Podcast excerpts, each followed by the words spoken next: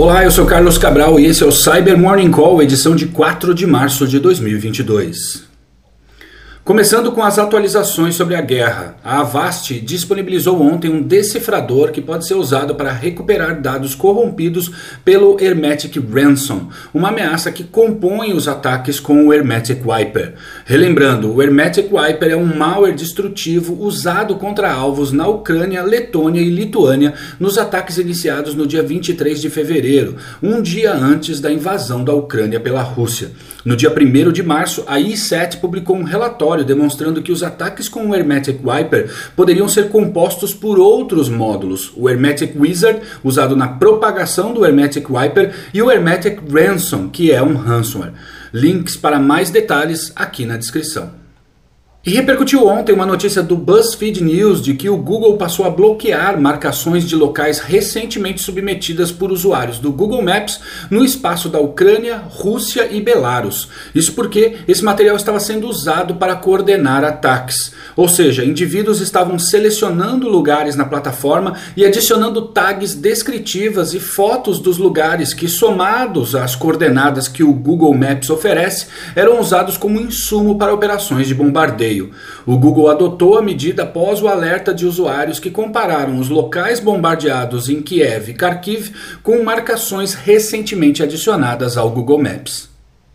E um site vinculado ao Instituto de Pesquisa Espacial da Rússia, que projeta e constrói instrumentos científicos para experimentos espaciais, sofreu um ataque de defacement somado ao vazamento de documentos da Agência Espacial Russa. Os arquivos vazados consistem em formulários manuscritos, PDFs e planilhas em uma mistura de russo e inglês, tratando especificamente sobre missões lunares. Um dos documentos discute a localização de potenciais locais de pouso para espaçonaves no Polo Sul da Lua. Finalizando com as atualizações sobre a guerra, o Centro Nacional de Coordenação de Incidentes Informáticos da Rússia publicou ontem uma lista de IOCs contendo 17.576 endereços IP e 166 domínios envolvidos em ataques de DDoS contra o país. Segundo a apuração do portal The Hacker News, alguns domínios presentes na lista são os do FBI, da CIA e de várias organizações de mídia, como o USA Today, o 24news.ge, o megatv.ge e a revista Correspondent da Ucrânia. E a equipe da Unity 42 recentemente detalhou uma série de vulnerabilidades em bombas de infusão inteligentes, que são dispositivos médicos usados na aplicação de medicamentos e de fluidos a pacientes.